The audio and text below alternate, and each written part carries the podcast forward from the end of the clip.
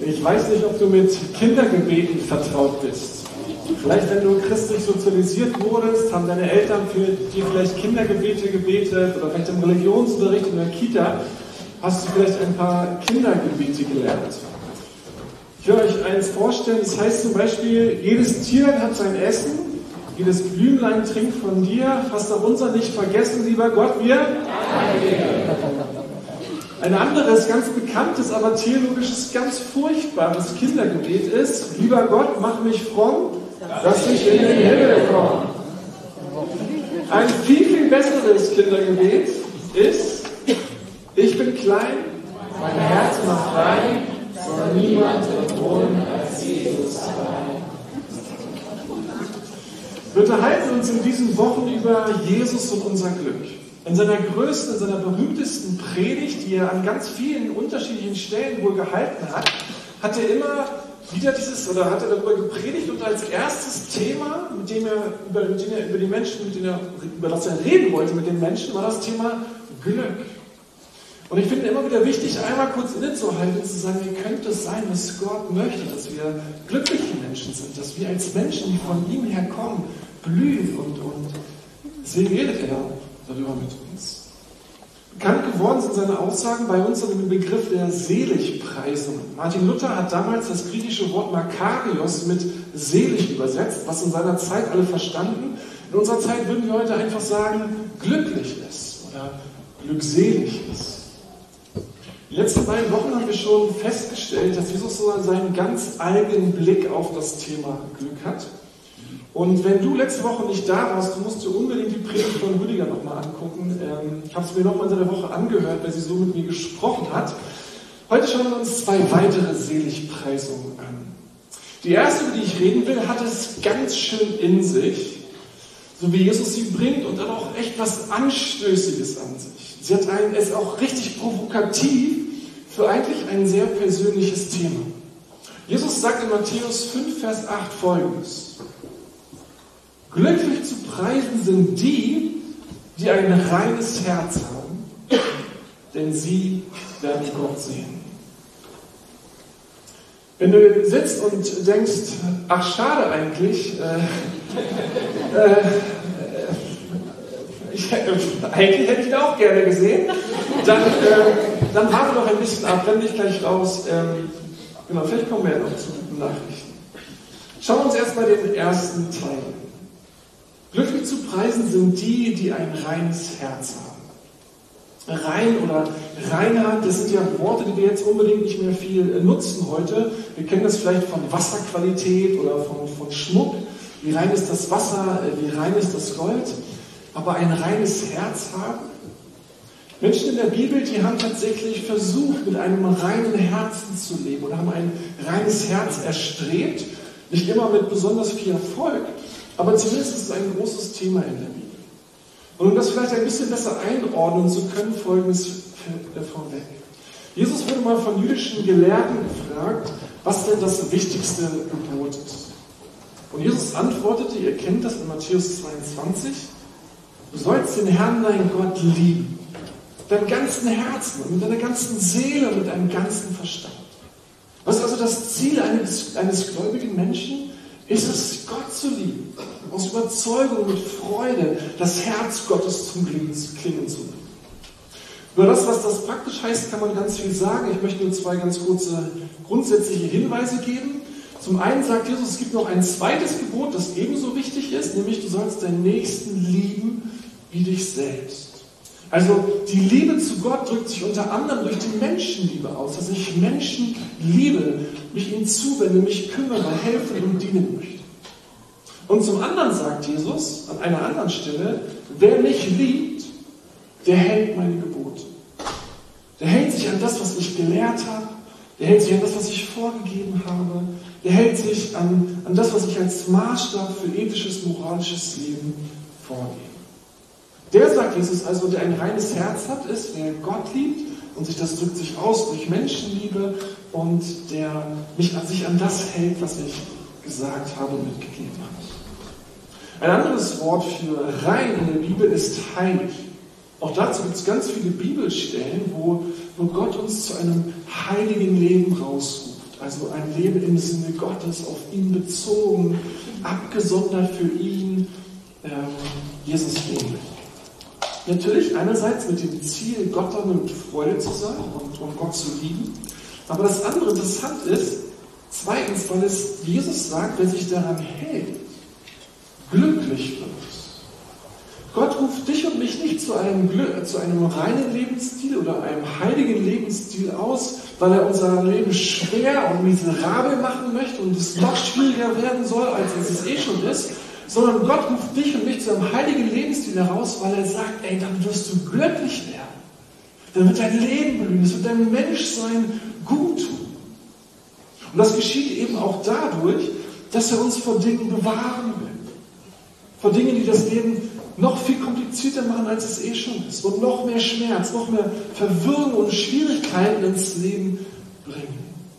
Deswegen sagt Jesus mit aller Überzeugung, ey, glücklich ist, wer ein reines Herz. Glücklich ist, wer, wer, wer macht, was Gott sagt.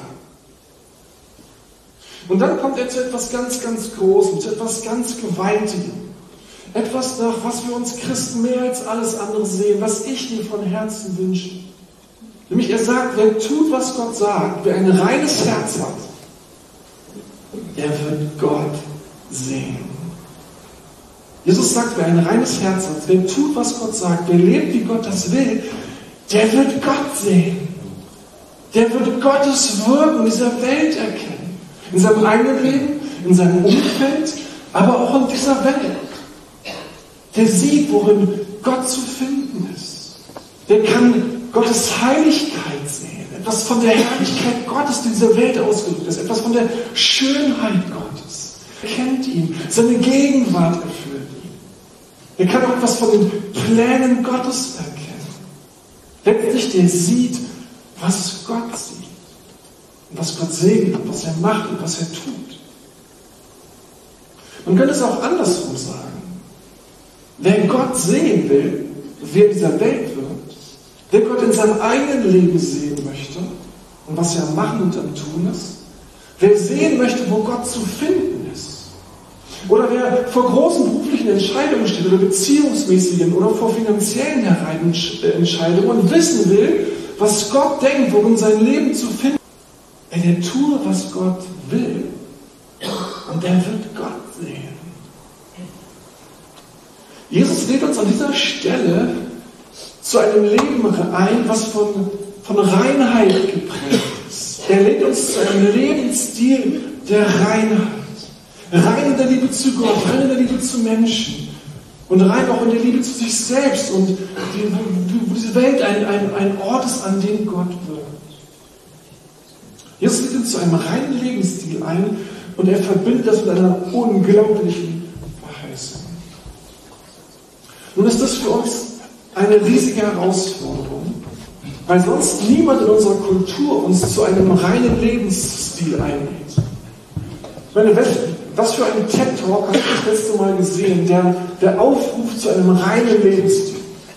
Welche TV-Serie hast du in den letzten Jahren angeschaut, die, dich, die dir geholfen hätte, einen reinen Lebensstil zu, zu Welches Buch hast du gelesen, wo du herausgefordert bist, ein reines und heiliges Leben zu führen? Ein Leben, das sich meiner höheren Sachen willen etwas bewahren möchte. Das Nein sagt zu bestimmten Erfahrungen Nein sagt zu bestimmten Dingen. Du und ich werden ständig aber herausgefordert und auf, etwas nicht darf, nicht etwas erleben können sollen dürfte. Nichts darf mir meine Freiheit einschränken, meine Erfahrungen vorenthalten. Alles muss gefühlt werden, alles muss erlebt werden dürfen. Tabus darf es nicht geben. Es hat auch damit etwas zu tun, dass in unserer Gesellschaft wir diesen Gespür verloren haben, was es eigentlich bedeutet. Was ist eigentlich etwas, was heilig ist? Was, ist, was bedeutet es, dass etwas heilig ist? Heute ist keine Beziehung mehr heilig, kein Körper mehr heilig, keine Gefühle von anderen heilig. Wir flirten, wenn es geht. Wir spielen mit Pornografie, weil wir uns daran gewöhnt haben. Wir kaufen so viel, wie wir irgendwie kriegen können. Wir wollen haben und besitzen, so viel es eben geht. Und vergleichen uns gerne mit denen, die weniger haben oder mehr. Hauptsache, wir kriegen, was wir wollen. Wir erreichen, was wir uns vorgenommen haben. Das Ding ist nur, Jesus ist total egal, was in unserer Kultur gang und gäbe ist. Es war ihm auch total egal, was in der Kultur damals gang und gäbe war. Die Kultur damals ist übrigens gar nicht so unähnlich unserer heutigen. Aber er stellt sich damals hin und er stellt sich heute hin und sagt, ey, du willst Gott sehen? Ey, du willst Gott sehen? Ey, dann bewahre dir ein reines Herz. Dann tu, was ich sage. Dann halte dich an die Dinge, die ich dir gelehrt habe. Bleib auf meinem Weg. Und halte dich fern von Menschen, halte dich fern von Einflüssen, halte dich fern von Medien, die dir viel versprechen, aber die meine Wege, meine Ordnungen, meine Werte nicht kennen und möglicherweise das, was mir heilig ist, mit Füßen treten. Wir denken sofort, oh Jesus, ey, bitte nee, ich nicht so krass. Dann verpasse ich das und das machen alle. Warum ich denn nicht? Ich fühle mich wie so ein altmodischer und bin in irgendwelchen Ecken. Und Jesus sagt, ey, warte mal ab. Warte mal ab. Und du wirst sehen, was du verpasst hättest, wenn du es getan hättest. Der Tag kommt, da wirst du sehen, dass ich sehe. Und ich werde sehen, wie glücklich du darüber bist, was du dich beschützt und bewahrt hast. Dass dein Leben nicht so kompliziert, nicht so schwer geworden ist. Und du dich nicht in Distanz zu mir begeben hast, sondern bei mir geblieben ist. In der Seelsorge hört man immer wieder diesen Satz, und ich habe ihn leider selber auch schon sagen müssen, ich habe es einfach nicht kommen sehen. Wie konnte ich mich nicht sehen? Warum konnte ich nicht sehen, dass mich, wie mich das von Gott entfernen will? Aber dann ist es zu spät und der Schmerz und die Verletzung, die wühlen das eigene Leben auf. Und es stimmt, was die Bibel sagt. Der Weg, den du nimmst, der bestimmt, wo du ankommst. Der Weg, den du gehst, der bestimmt auch, wo du ankommst. Und Gott will uns manches ersparen, das Dunkle, das Traurige, das Schattige, dass unsere Flügel gestutzt werden. Und manche Sachen lassen sich eben nicht durch ein einfaches Gebet wiederherstellen, sondern die fehlen. Die fehlen für den Rest des Lebens. Was aber Jesus vor allen Dingen möchte, ist, dass du ihn siehst. Was Jesus größter Wunsch ist und der größte Lohn für unser Leben ist, dass wir Jesus sehen können, sein Wirken erkennen, zu wissen, was er zu finden ist, zu wissen, worin er lebt und worin Leben zu finden ist.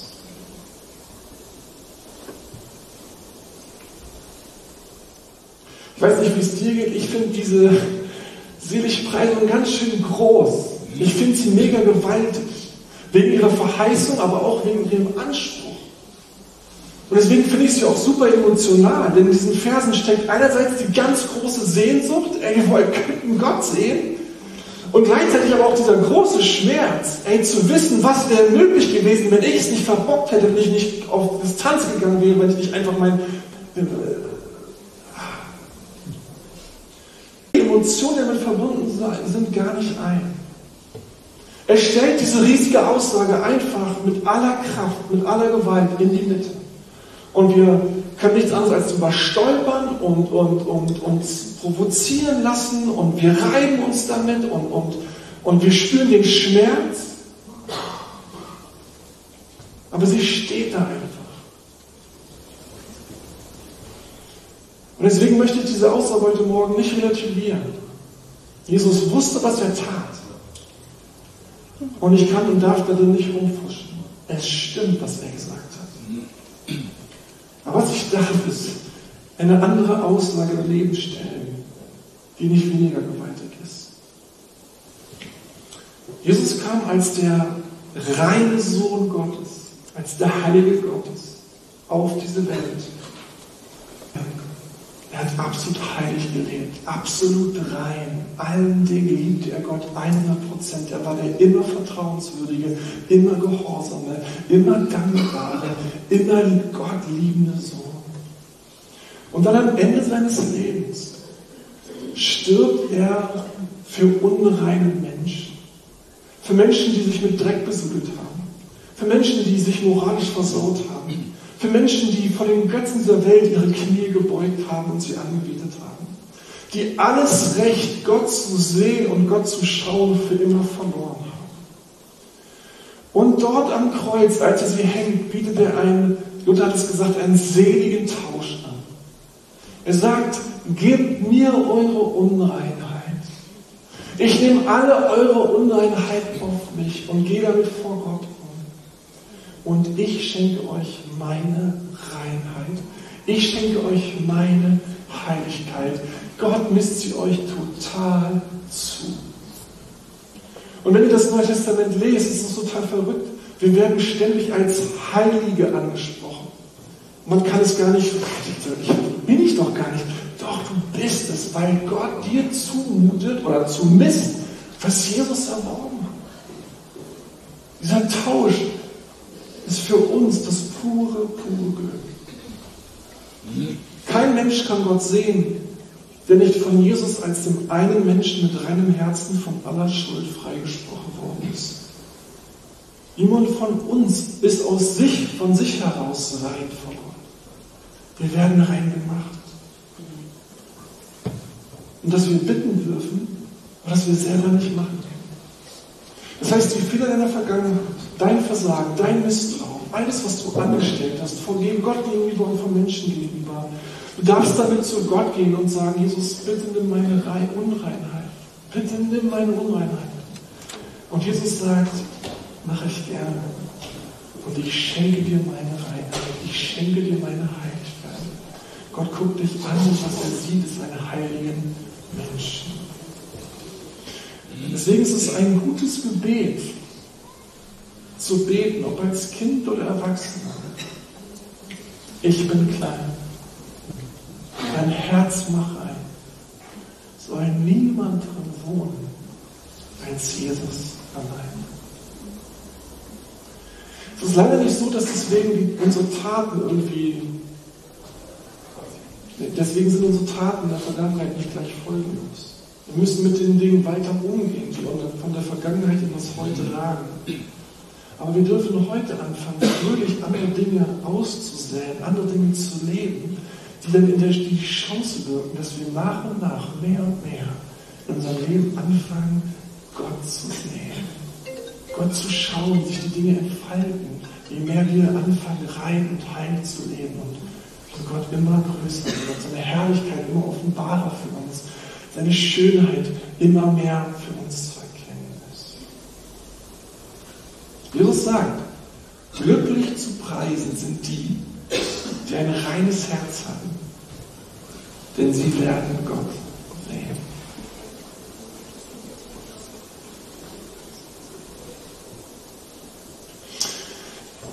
Die zweite Seligpreisung steht in Matthäus 5, Vers 7.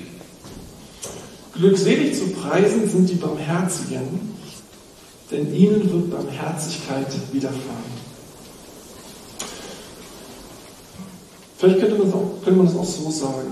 Glücklich sind die beziehungsmäßig Großzügigen. Glücklich sind die, die anderen Menschen etwas geben, was sie eigentlich nicht verdienen. Glücklich werden nicht die, die das Versagen anderer aufrechnen, die auf ihr Recht pochen oder sich rächen, sondern die großzügig vergeben, von Schuld freisprechen, barmherzig reagieren, mit sich, mit den Fehlern und den Fehlern von anderen. Oder hast du schon mal eine glückliche Person gesehen? Ist dir schon mal eine glückliche Person begegnet, die im Herzen aber bitter ist? Kennst du eine glückliche Person, die aber ihre Enttäuschungen über Menschen und an ihrem eigenen Versagen festhält? Kennst du eine glückliche Person, die aber nicht darauf warten kann, die Gelegenheit zu ergreifen, es jemand anderem einzuzahlen? Oder dass jemand XY zurückkommt und sich auf den Knien entschuldigt?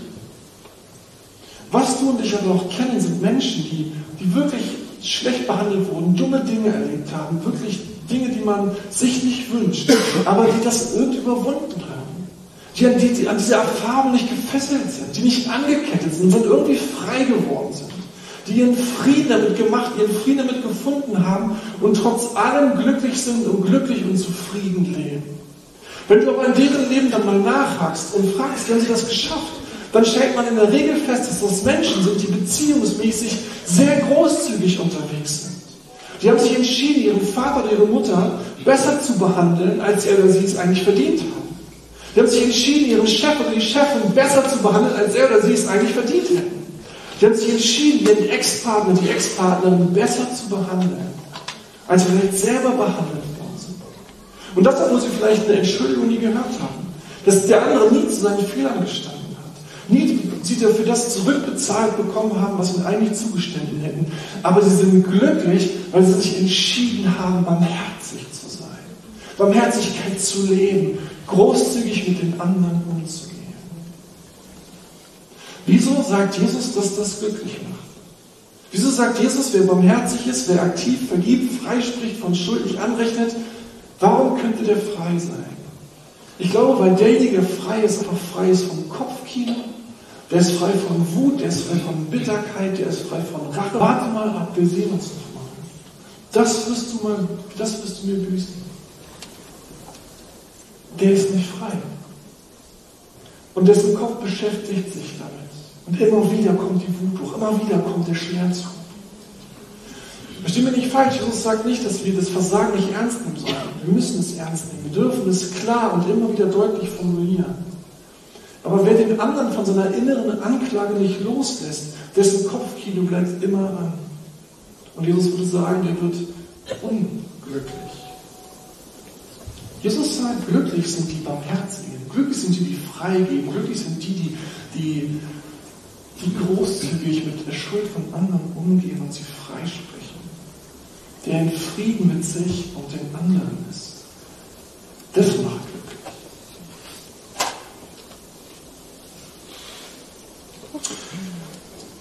Die Bibel erzählt uns eine Geschichte zwischen Gott und uns Menschen. Und die Geschichte ist die, Gott vergibt uns Menschen, wie wir ihn ständig verletzen, die ihm misstrauen, die undankbar sind, immer wieder ihr Interesse verlieren, gerne ab und zu mal links liegen lassen. Aber wo er sich entscheidet zu sagen, trotz allem bin ich dir treu, trotz allem bin ich für dich, ich vergebe dir, ich helfe dir, ich lasse dich nicht los, du wirst mich nicht los. Und weil das die Grunderfahrung, die existenzielle Grunderfahrung eines jeden Christen ist, dürfen wir lernen, auch mit der Kraft des Heiligen Geistes, die Menschen, die, die uns etwas angetan haben, mehr und mehr lernen, die Hand zu öffnen und zu sagen, ich lasse dich los, du gehörst Jesus. Der Schmerz ist real, aber ich rechne dir nicht zu.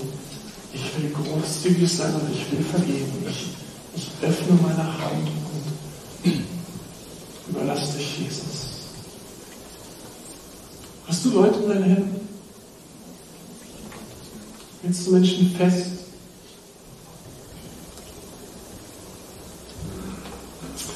Wir wollen jetzt eine Zeit nehmen, wo wir zu Jesus gehen, wo wir mit unseren Liedern lieben, ihm ehren, ihm Danke sagen.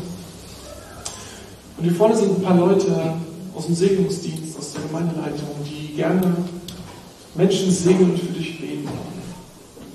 Vielleicht merkst du, dass die Sehnsucht, das Gott zu sehen und die Spannung nach einem reinen Leben.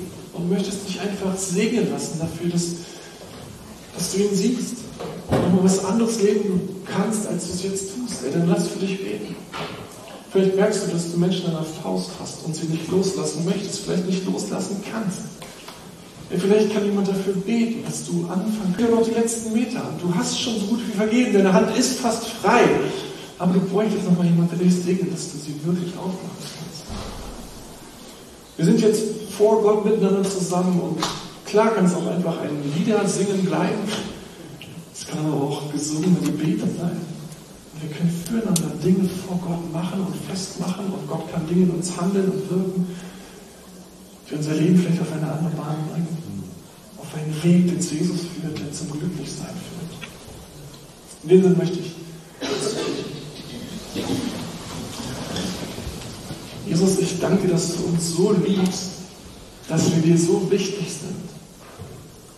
Dass du bereit bist, Dinge zu sagen und auch auch Wahrheit auszusprechen, auch wenn sie für uns manchmal hart ist, wenn sie schwer ist, wenn wir sie doof finden, wenn wir merken, oh, da muss ich mich mit auseinandersetzen, da reibe ich mich Aber danke, dass wir dir so viel bedeuten, dass du uns sie trotzdem zumutest. Und dass du sogar durch die Kraft des Heiligen Geistes uns helfen möchtest, deinen Weg zu gehen und anzufangen zu sehen, was du siehst. Jesus, ich möchte dich für die Menschen bitten, die an bestimmten Lebensbereichen merken, da, da kämpfen sie. Ich möchte dich bitten, dass du ihnen hilfst, reinzuleben, dass du mir hilfst, reinzuleben und dich mehr zu erkennen.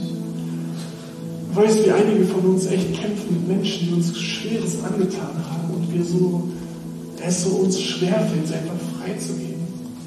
Aber du sagst, wer das so macht, wird glücklich sein.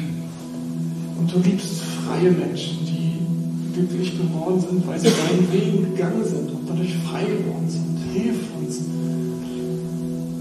dass wir deinen Wegen vertrauen. Und eines Tages das sehen können, was du schon immer gesehen hast. Das erleben können, was du wolltest, dass wir erleben. Danke für diese beiden Seligpreisungen, Jesus. Danke, dass du sie trotzdem gesagt hast. Dass wir sie kennen dürfen